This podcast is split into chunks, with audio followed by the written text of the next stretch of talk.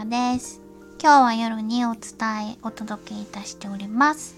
というのもですね先ほどゆうゆんゆうさんからレターをいただいたんですよレター。初めてのレターです。すごい。どんどんほんまにラジオみたいになってきた。ゆゆんゆさん。ゆゆんゆゆゆんゆかわいいですよね。ゆゆんゆさんからレターをいただきました。ご紹介いたします。ガガさん、時間がある時でいいのですが、番組リクエスト。朗読コーナー聞きたいです。コアなリクエストなんですが、というお便りをいただきました。番組リクエストいただいいただいちゃいましたね。神々やん。朗読コーナー、朗読コーナーをリクエストいただきましてですね。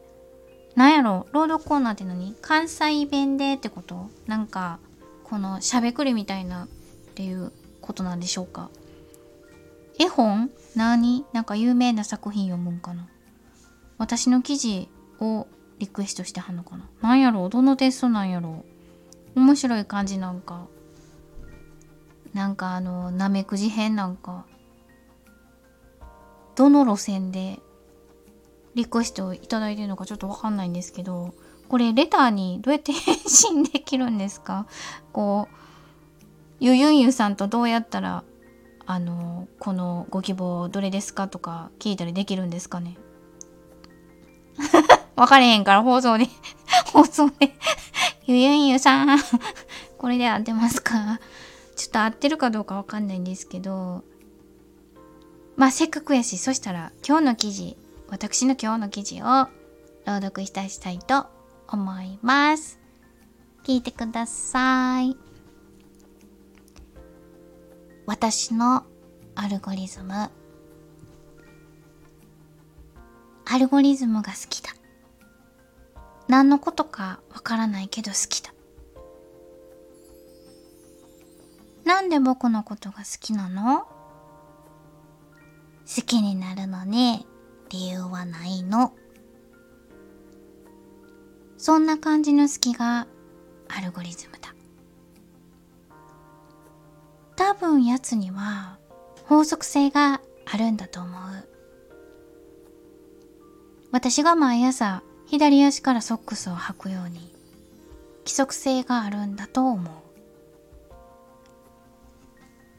世界で一番知りたがりは Google のストーカーだよ。そんなの知らないよ。けど、ソックスを履く前にパンをかじったり、出かける直前に脱いじゃったり、季節や気温の上に気分までもが入ってくるから、意外と難解なんだ。単細胞なのにね。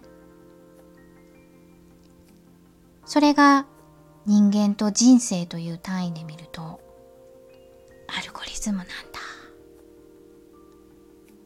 もし早く仲良くなりたいのならディープコンサルティングを試してみてね。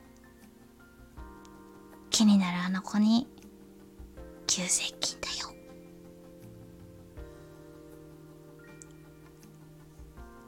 以上を斉田智也さんの第236回近未来テクノロジー見聞録を私ガガが意訳いたしました。